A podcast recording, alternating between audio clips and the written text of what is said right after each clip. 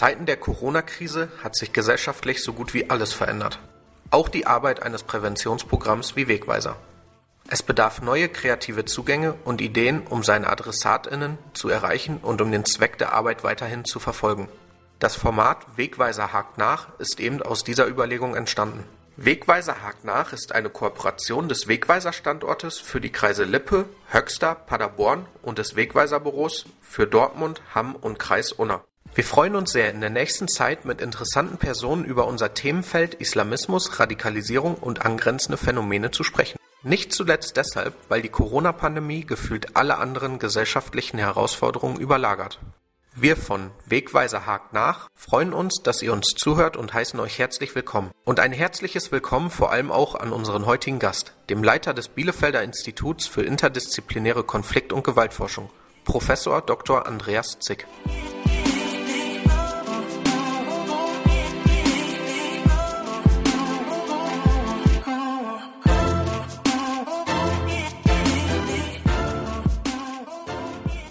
Zick, vielen Dank erstmal, dass Sie sich Zeit für uns genommen haben. Und ähm, zunächst hatte ich eine allgemeine Frage. Ähm, was waren und sind für Sie als Professor und Leiter des IKG die größten Herausforderungen in, während der Corona-Krise gewesen? Die größte Herausforderung ist, dass wir Konflikt, Gewaltphänomene haben, Radikalisierungsphänomene, ähm, die jetzt im Homeoffice stattfinden. Ich sage es mal so ganz salopp. Wir waren mit unseren Projekten im Feld. Wir gucken, wo findet Radikalisierung statt. Wir können es noch in den Netzwerken ähm, beobachten, Dynamiken. Da entstehen neue Formen von Radikalisierung, von, von extremen Ideologien. Aber das, was auch wichtig ist, der ganze Bereich der analogen Welt ist auf einmal unter eine, in einer vollkommen neuen Dynamik. Mhm. Deswegen Radikalisierung im Homeoffice, da sehen wir Netzwerkaktivitäten, die sind neu. Radikale Gruppen, extreme Gruppen treffen sich, organisieren sich da auch, da entsteht was Neues. Ähm, aber was wir auch brauchen, ist immer die Gespräche mit Menschen, die frühen Gespräche. Wir wissen, Prävention, Prävention muss so früh anfangen, wie es geht. Äh, die Beobachtung, wir haben äh, auch ideologisch orientierte Gruppen Menschen, die jetzt vielleicht auch durch Corona mhm. anfällig werden, weil sie ähm, unter Zukunftsängsten äh, äh, leiden. Wir haben ja auch Radikalisierungsfaktoren, wo wir denken, dass die bei Corona leichter radikalisieren können. Also Menschen, die gerade große Zukunftsängste haben, junge Menschen, die vielleicht zu Hause sitzen, auf einmal die Bindung nicht mehr finden in die Schule also Menschen, denen was wegfällt, ähm, das ist die größte Herausforderung, irgendwie Wissen zu bekommen, was da gerade passiert. Ja, ähm, ja dahingehend, also ähm, das haben wir auch als Wegweiserberaterin, ähm, haben wir auch selber spekuliert, ob quasi die äh, Lockdown-Maßnahmen und dieser vermehrte Zugang oder quasi gezwungene Zugang zum Internet oder die Nutzung vom Internet auch ähm, Radikalisierungsprozesse bei Jugendlichen beschleunigt oder halt anstößt. Und da wäre halt die Frage, ähm, also aus unserer Sicht wäre die Frage, wie man das quasi äh, kontrollieren oder in irgendeiner Weise verhindern oder beobachten kann zumindest. Das ist ja ganz schwierig auch für die Eltern, weil die ja gezwungen sind, den Laptops zur Verfügung zu stellen, Computer zur Verfügung zu stellen und gleichzeitig kann man aber nicht die ganze Zeit gucken, was die Jugendlichen machen. Nee, aber ich glaube, und das ist jetzt vielleicht der Vorteil eben von Wegweiser, das ist auch der Vorteil von Forschung und am besten noch der Vorteil einer Zusammenarbeit zwischen Praxis und Forschung. Wir wissen doch jetzt mit Blick auf die Radikalisierungsforschung, dass bestimmte Faktoren junge Menschen, ich nehme jetzt mal junge Menschen, mhm. aber äh, mit Blick auf den Rechtsextremismus ist das nicht mehr ein Jugendphänomen, dass bestimmte Umstände Menschen anfälliger machen können, sich in Gruppen oder in Ideologien hineinzubewegen, die wir dann als radikal bezeichnen oder als extremistisch bezeichnen. Ich nehme mal ein Beispiel. Ein Kollege aus dem Libanon sagt, eigentlich radikalisieren, wenn man Radikalisierung oder warum Menschen sich radikalisieren, wenn man das verstehen will, soll man immer an die drei Ns denken. Das sind die Needs, die Narratives und die Networks. So was bedeutet, das sind Bedürfnisse, das sind Erzählungen von Welt und das sind Netzwerke. Und was jetzt Eltern machen können, die sich dafür interessieren, dass, dass, dass die Kinder sich nicht in Netzwerke hineinbewegen, die vielleicht extrem sind, ist nicht Kontrolle oder nachzufragen, wo bist du gerade, was machst du, was hast du geschrieben. Denn auf Kontrolle von jungen Menschen reagieren junge Menschen mit Abschottung, mit Separation. Aber genauer hinzugucken, welche Bedürfnisse hat gerade ein Kind, ein junger Mensch, der oder die jetzt nicht mehr in die Schule kann, der oder die nicht mehr in bestimmte Freundeskreise kann. Welche Bedürfnisse sind da? Welche Bedürfnisse werden nicht erfüllt und führen dann zur Frustration, zu Gefühlen von Ungerechtigkeit? Und wir haben bestimmte Gruppen, bestimmte Milieus, die leichter von extremistischen Gruppen angesprochen werden können. Und das sind prekäre Gruppen, die eben kein äh, gutes, äh, hoch ausgestattetes Homeschooling können. Aber die Bedürfnisse sind eben da. Sie sprechen Bedürfnisse an. Das Zweite ist, wie reden eigentlich äh, meine Kinder über die Situation? Hm. Also wann, wie, wie, wie, äh, nicht nur welche Bedürfnisse haben, sondern entstehen da auf einmal Erzählungen von, die Kinder reden ja über Corona, von Ungerechtigkeitserzählungen, die dann verbunden werden mit bestimmten Vorstellungen, wo wir sagen würden, die gehen in Richtung radikale Einstellung. Und diese Sensibilität äh, in der Corona-Zeit kann man ja verrückterweise eher nochmal stärken. Das Problem ist natürlich eine Stresssituation. Aber die Kinder, die Jugendlichen, die sind jetzt zu Hause. Also müssen wir genau das machen, was ja auch so ein Ziel von Wegweiser ist. Nicht nur da ansetzen, wo jemand eine radikale Idee hat, sondern ein kluges soziales Netzwerk schaffen. Wenn wir, und das ist eine unheimliche Herausforderung, aber auf einmal wird wieder was bedeutsam, was vorher gar nicht so bedeutsam war. Arbeit in den Familien, Beratung da in den Familien äh, anzubieten, also die Zusammenarbeit auch mit jenen, die Familien stärken können. Also wir, wir haben ja davor, vor Corona immer gesagt, Resilienz spielt eine große Rolle. Also man muss die individuell resilient machen gegen extreme Ideologien. Und jetzt kommt genau das, was ja, glaube ich, in der Kernidee auch immer bei Wegweiser war, ne, man muss die Systeme resilient machen und dazu gehören die Familien. Und das ist umzusteuern. Das Schwierige ist, das ähm, ist ja klar, dass wir ähm, jetzt gucken müssen, ist das eigentlich vorgesehen? Das Problem ist ja, wir sind projekthaft, wir sind maßnahmenorientiert, wir haben so unsere Schritte, die wir gehen bei der Prävention, bei der Intervention, bei der Beratung, wie auch immer, die funktionieren jetzt nicht mehr. Man müsste schneller an Familien, wenn das aber als Projekt nicht vorgesehen ist, müssen wir da mehr Flexibilität reinbekommen. Das heißt, dass das, die Systeme, sowas wie Wegweiser, jetzt zu mehr Flexibilität verantworten. Ähm, da, das wäre wichtig. Und äh, Sie haben ja eben auch schon die Rolle von also Netzwerken im Allgemeinen, aber auch wie wichtig die sind im, äh, oder was sie bedeuten könnten für Radikalisierungsprozesse. Und da ist dann auch die Frage, ähm, welche Rolle soziale Medien quasi im Speziellen auch spielen, weil immer mehr Jugendliche, so zumindest äh, kommt es rüber, ähm, befinden sich oder nutzen soziale Medien, um irgendeine Art von äh, Freundschaft ja. und Sozialität aufrechtzuerhalten. Ja, wir wissen ja jetzt sehr viel über den Bereich der sozialen Medien, weil wir jetzt seit vielen Jahren im Zuge der Terroranschläge über Online-Radikalisierung äh, geforscht haben. Da, manches wissen wir heute besser, mhm. also diese Idee der Lone Wolf-Radikalisierung in den Online-Netzwerken über äh, Konsum von YouTube und so weiter. Da verabschieden wir uns. Wir haben heute ein anderes Medienbild. Das erste ist, es ist nicht die Frage, ob Medien radikalisieren, sondern wir müssen kapieren, dass Medien, soziale Netzwerke, Social Media ein Sozialisationsfaktor sind. Also Sozialisation findet medial statt. Und das ist nicht nur radikal, da entsteht aber so Persönlichkeit und Identitätsbildung findet im Austausch mit Social Media bei jungen Menschen statt. Da werden Emotionen ausgetauscht, die fühlen sich an wie echte Emotionen. Mhm. Man kann Beziehungen führen in sozialen Medien und die fühlen sich an wie Beziehungen. Wir wissen aus der Radikalisierungsforschung, wenn wir auf das Phänomenfeld gucken, dass äh, soziale Netzwerke Öffner sind. Weil wir haben ja da, also junge Menschen bewegen sich da rein, äh, die meisten, die sich radikalisieren, nicht mit der Absicht, sich zu radikalisieren, sondern weil sie ein Motiv haben, dort etwas zu verstehen, Fragen zu stellen, sich informieren und dann werden sie dort auch aufgesucht über die Kommentarfunktion und so weiter.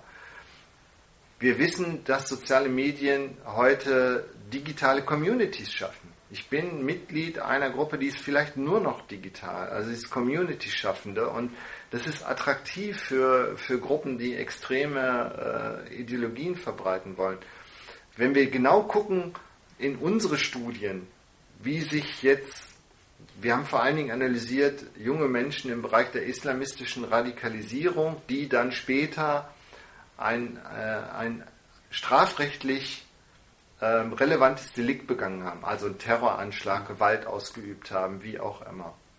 Und wenn wir uns die ganze Biografie, den ganzen Verlauf der Radikalisierung angeguckt haben, dann liegt vor den Medien liegen oft Phasen von, von schweren Verletzungen dieser Person, kritische Lebensereignisse, die sie erleben, die sie in einen Zustand bringen, wo sie die Hoffnung haben, dass sie Antworten bekommen in den sozialen Netzwerken, in den Medien. Und da spielen bei der Radikalisierung Social Media, Netzwerke sind Öffner.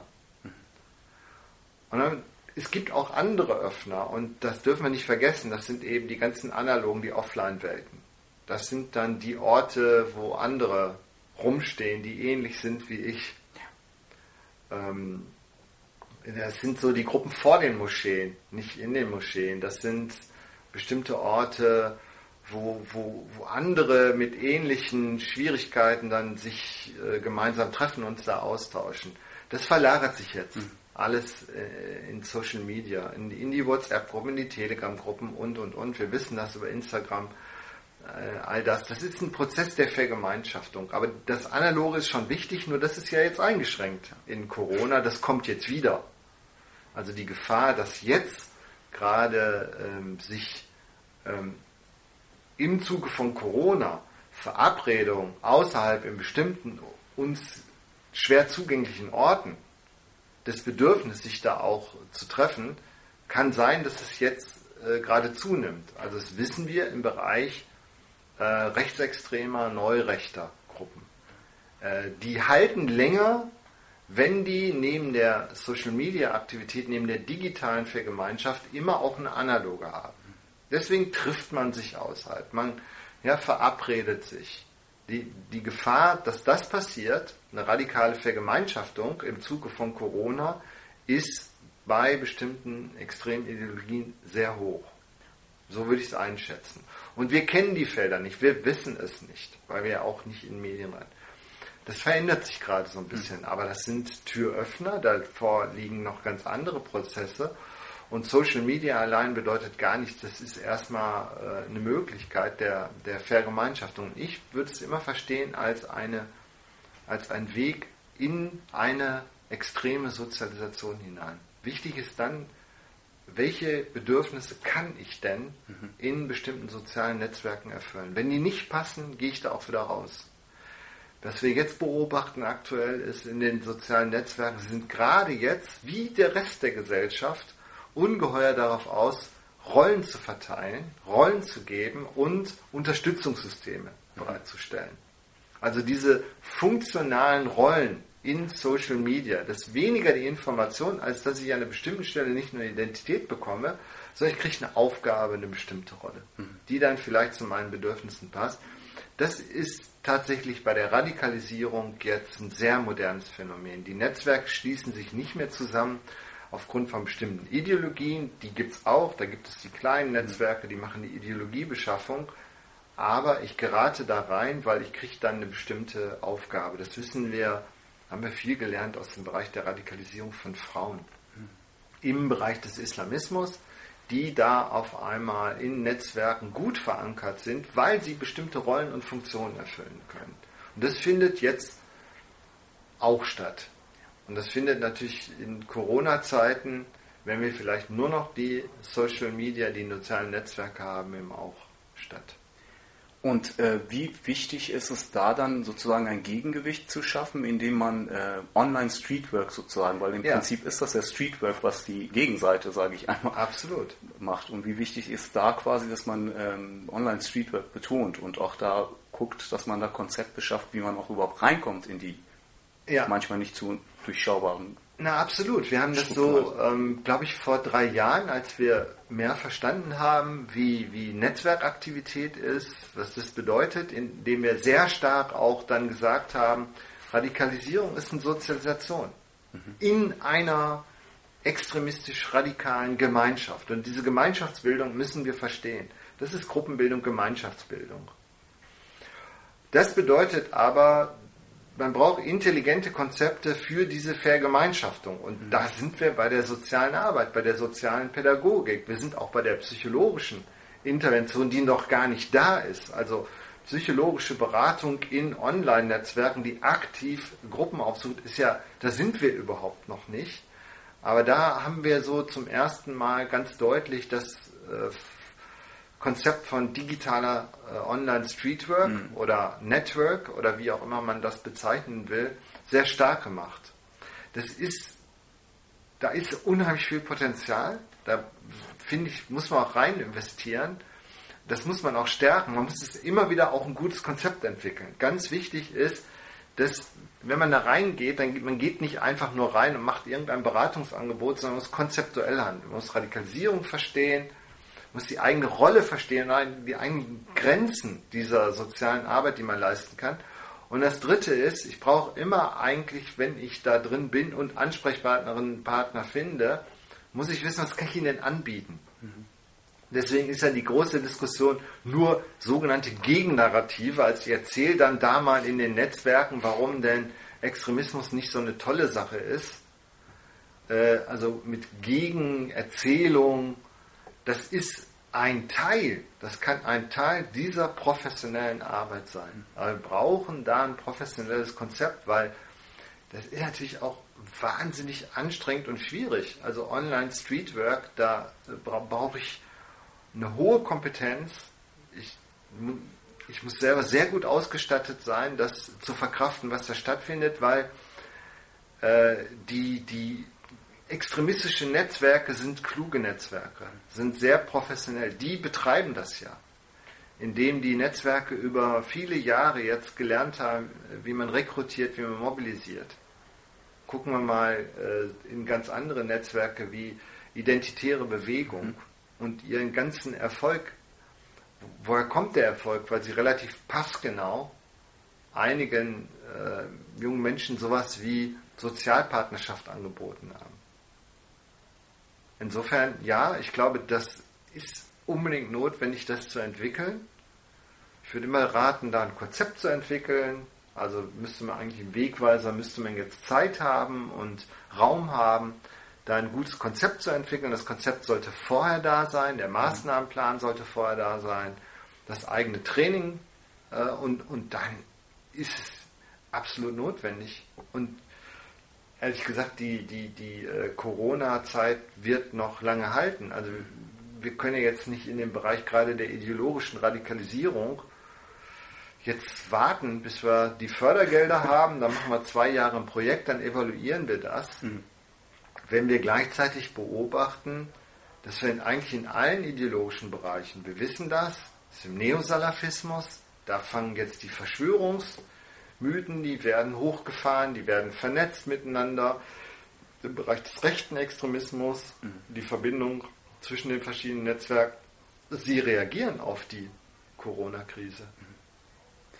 Also ähm, hat also sozusagen die Corona-Krise auch äh, Chancen für die Präventionsarbeit äh, zunächst, aber auch äh, allgemein für die Gesellschaft, weil quasi der Blick auf Dinge jetzt gerichtet wird, die vielleicht auch äh, vorher nicht unbedingt beachtet wurden und wo man merkt, dass da wichtige Elemente mit drin sind.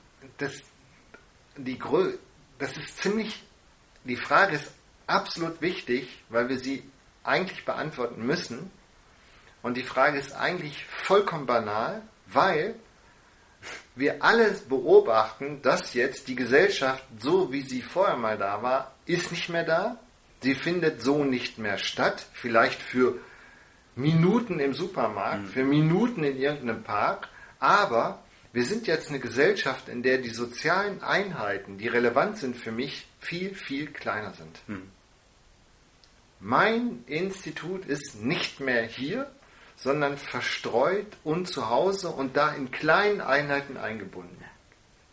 Und wenn ich jetzt aus dem Professionsfeld der Prävention und Intervention bei Extremismus komme, dann weiß ich, dass diese kleinen sozialen Einheiten ähm, sich neu organisieren. Hm. Und dass gerade diese dichte Nähe etwas, wir haben uns sehr, sehr viel mit Verschwörungsmythen in allen Klar. Auf einmal gibt es eine Querfront. In dem Moment, wo, die, wo klar war, wir gehen in Lockdown und die soziale Kommunikation und Interaktion wird eingeschränkt, wird kleiner gestellt, ist das ein Vorteil für extremistische Netzwerke. Weil sie brauchen ständig, sie müssen ständig in den Netzwerken, in ihren Communities auch sozialen Druck erzeugen. Und der lässt sich leichter erzeugen in solchen Krisensituationen. Und, und das ist etwas, was uns noch fehlt. Wir, ich habe so manchmal den Eindruck, weil wir kommen ja gemeinsam aus dem Bereich von Konflikt und Gewalt. Wir machen Analyse und, und, und ihr macht Prävention und Intervention. Wir haben so viel mit aktuellen Problemen zu tun, dass wir nie die Minute haben, mal darüber nachzudenken, was kann denn noch kommen. In dem Moment, wir haben nicht die Zeit darüber nachzudenken, was bedeutet die Veränderung der Gesellschaft zukünftig für das Feld des Extremismus? Wir sind, glaube ich, wenn wir uns alle ganz ehrlich machen, äh, von der Corona-Krise erwischt worden, erstmal, und sind im Modus des Bearbeitens, des Selberumstellens. Wir sind nicht im Modus, darüber nachzudenken, was entwickelt sich im Zuge der Corona-Krise zukünftig in dem Bereich der extremistischen Radikalisierung. Die Gesellschaft war von den Hygienedemos überrascht und vor allen Dingen von der ungeheuren Quantität. Äh, und Überraschung heißt immer, dass man irgendwie im Vorfeld keine Systeme hatte, die eh damit gerechnet haben. Das ist ziemlich ernüchternd. Das ist ja immer ernüchternd in unserem Feld. Also weiß ich nicht, das ist äh, klar. Aber ich finde, so ein nüchterner Blick ist ja auch irgendwie ganz, ganz äh, richtig. Also ja, wir beschäftigen uns mit Phänomenen, die jetzt nicht vergnügungssteuerpflichtig sind. Ja. Aber offensichtlich, äh, angesichts von Stuttgart, gibt es da auch Vergnügungsmilieus, die eben auch radikal sind. Wir müssen das sehr ernst nehmen, dass Menschen in so einer Zeit anfälliger werden. Und andere vielleicht auch nicht. Also das ist ja klar, dass in diesem ganzen Feld erstmal unser Blick auf die Einzelnen, auch die sich radikalisieren, eigentlich erstmal ein sehr würdevoller Blick ist. Wir operieren ja alle nicht wie ähm, reine Strafverfolgung mit dem Blick, wir suchen Evidenz ja, des, für das Böse. Wir gehen da nicht rein äh, mit einem sehr engen Blick, sondern wir denken ja erstmal hinten raus, wenn wir die Phänomene und die Prozesse verstehen, dann sind wir fähiger, im Vorfeld schon Gefahren zu minimieren. Und der ernüchternde Blick kommt äh, in dem Moment, wo, wo wir sagen, wir könnten eigentlich mehr, können es aber gerade nicht. Mhm. Und da hoffen wir dann, dass äh, über so Gespräche, die wir jetzt hier führen, dass sich Systeme, die dann vielleicht da blockieren, weil wir jetzt gerade nicht auf dem richtigen Verwaltungsweg, sind, da, wir daraus lernen, dass sich das mal endlich lockert. Dass wir viel schneller miteinander kommunizieren und interagieren. Also das ist ja jetzt auch nochmal eine, vielleicht eine Möglichkeit, ich habe so festgestellt bei vielen Phänomenen, Gewaltphänomenen, dass jetzt ähm, ich doch auch über digitale Kommunikation schneller mit anderen rede. Das ist ja auch eine Chance. Äh, das, äh, ich habe die Reisewege nicht mehr. Ich muss nicht mehr warten bis auf den nächsten Workshop in sechs Monaten, die Konferenzen. Also wir müssen lernende Systeme werden. Und da, klar. Und von daher ist das ja in unserem Professionsfeld immer so. Wir sind, glaube ich, irgendwie immer vollkommen verzweifelt und ernüchtert angesichts dessen, dass diese Gesellschaft diese Gewalt und Aggression unterschätzt und auch ihre Anfälligkeit in der Mitte der Gesellschaft für Extremismus, nicht an den Rändern. Das Spiel mit bestimmten Gruppen, die anfälliger sind, das kennen wir alle. Benennen wir mal eine Person oder Gruppe, die extremistisch ist, wissen wir immer, die Gesellschaft fängt an zu generalisieren, ihre ganzen Vorurteile hochzufahren. Und das ist immer ein nüchterner Blick. Aber wenn, wenn wir da reingucken und in dem Feld sind, dann sehen wir auch diese ungeheuren Potenziale in Gesellschaft. Wir sehen dann, dass Menschen, die hoch radikalisiert sind, extreme Ideologien haben, trotzdem noch fähig sind, Einstellungen zu ändern. Und das ist eigentlich der positive Punkt. Und abschließend vielleicht noch eine Frage, und zwar, ich glaube, dass, die, dass man in der Politik auch gemerkt hat, dass Prävention ein prekäres Feld ist, könnte man sagen, ja. und beziehungsweise ähm, dass es halt immer dünnes Eis ist, wenn man mit Prävention arbeitet. Absolut. Und was könnte sich da oder was ist Ihre Hoffnung, was sich da in der Politik bewegt? Oder also wir versuchen ja auch in Politik hineinzuwirken. Und ich würde allen raten, die sich mit Extremismus, Gewalt, mit Aggression, mit Menschenfeindlichkeit, das gehört alles zusammen, äh, beschäftigt, dass man zu lernen, politisch zu denken. Politisch denken heißt ja nur, ich wirke, ich erwirke äh, Systeme, die dann bestimmte Handlungen ermöglichen. Ich denke jetzt nicht an ideologisch, äh, Politik ideologisch und auch nicht parteipolitisch, wie auch immer, sondern ich denke es institutionell. Ja, gute Politik. Ich sehe, dass über die vielen Jahre ähm, sich positive Bewegungen ergeben, sehe ein paar ungelöste Probleme. Bei der Prävention verstehen zunehmend auch Behörden mit ihren Verwaltungen, dass universelle Formen der Prävention relevant sind. Was wir in der Forschung immer gesagt haben, Extremismusphänomene vergleichen heißt nicht, sie unterschiedlich abhandeln, mhm. sondern die Gemeinsamkeiten und die Differenzen verstehen und universell denken. Frühe Prävention kommt immer stärker an. Und jetzt haben wir noch eine viel größere Hürde zu gehen, das ist die Frage der Begutachtung der Evaluation. Weil, das merke ich ähm, ähm, im Bund, das merke ich auch in den Ländern, diejenigen, die Politik steuern in dem Bereich, wollen nichts falsch machen. Und dann gibt es Hoffnung auf gut evaluierte Prävention. Und das ist noch ein großer Weg zu gehen. Was ist eigentlich gute, was ist weniger gute Prävention. Also das ist eine Herausforderung, die schon ziemlich ernst nimmt. Das heißt, in diesem Bereich wollen immer die Systeme, die Menschen, ja tätig sind, die wollen sicher sein, dass das, was da gemacht wird, richtig ist.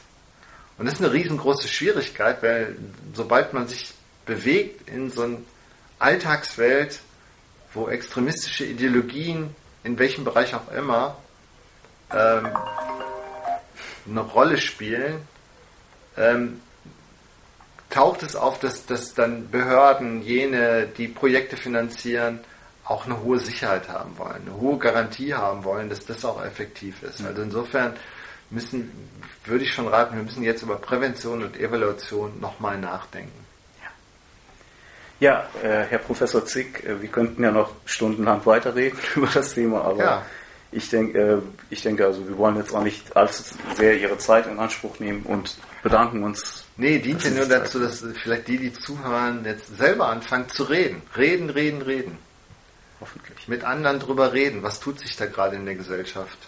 Was tut sie in Bezug auf Radikalität, auf extreme Ideen? Es ist einfach eine unheimlich anstrengende Zeit. Und Anstrengung heißt Belastung. Und wir wissen, dass Belastung immer so ein Nährboden ist dann auch für sehr radikale, schnelle Lösungen und Ideen.